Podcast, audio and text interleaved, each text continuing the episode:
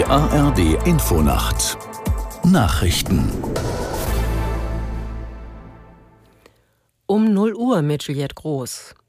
Finanzminister Lindner hat nun auch eine Haushaltssperre für den Wirtschafts- und Stabilisierungsfonds der Bundesregierung erlassen. Hintergrund ist das Urteil des Bundesverfassungsgerichts zum Klimafonds. Lothar Lenz in Berlin zu den Folgen der Entscheidung.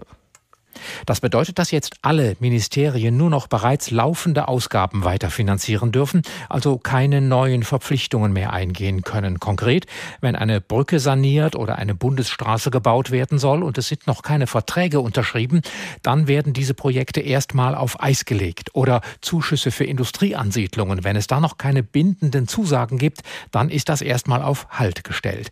Und das gilt jetzt eben für alle Ausgabetöpfe, also für den Bundeshaushalt und für die beiden Sondervermögen, die ja eigentlich große Schuldenberge sind.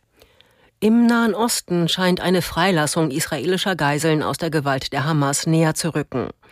Ein ausgehandeltes Abkommen wird offenbar zur Stunde vom israelischen Kabinett beraten. Eine Entscheidung gibt es noch nicht. Björn Darke in Tel Aviv fasst zusammen, was ein Abkommen für den Kampf zwischen Israel und der Hamas bedeuten würde. Wir haben Gespräche, ist eine Feuerpause von vier bis fünf Tagen. Offiziell bestätigt ist das noch nicht. Da ist natürlich die Befürchtung der israelischen Armee, der Regierung, dass in dieser Zeit die Hamas sich dann neu sammeln könnte, dass sie vielleicht auch durch ihr unterirdisches Tunnelsystem sich absetzen könnte. Das ist eine Angst hier, ja, bei der Armee. Auf der anderen Seite muss es natürlich auch irgendwie weitergehen aus Sicht der Regierung Netanyahu. Dieser Krieg muss nach der Feuerpause weitergehen. Netanyahu hat das hier zu Beginn der Kabinettssitzung noch mal klar gemacht. Mit der Feuerpause ist der Krieg Krieg hier nicht vorbei. Unser Kriegsziel bleibt weiterhin, die Hamas zu zerstören und die Geiseln freizubekommen. Nach dem Besuch von Verteidigungsminister Pistorius in Kiew hat der ukrainische Präsident Zelensky sich dankbar für das neue Rüstungspaket aus Deutschland gezeigt.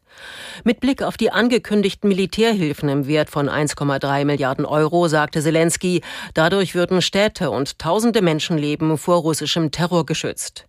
Pistorius hatte die neue Militärhilfe zuvor in Kiew verkündet.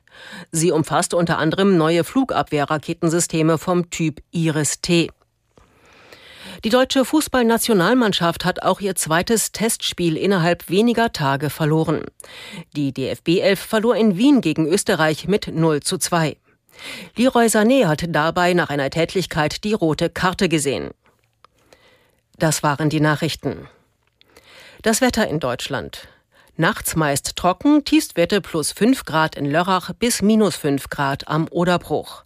Morgen weitgehend trocken, minus 2 Grad in Dresden bis plus 9 Grad auf Sylt.